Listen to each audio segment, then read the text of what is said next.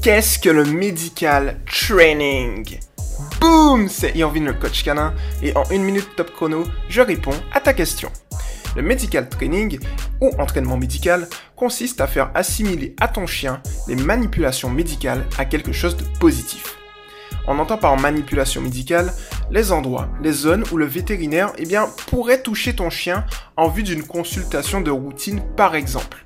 Tu vas par exemple chez toi reproduire certaines manipulations du vétérinaire sur ton chien tout en le félicitant avec des friandises lorsqu'il reste calme. Il assimilera alors le fait de le toucher à quelque chose de positif pour lui. Ce qui ne manquera pas eh bien, de rendre heureux ton vétérinaire. C'était Irvin le coach canin et à la prochaine. Ciao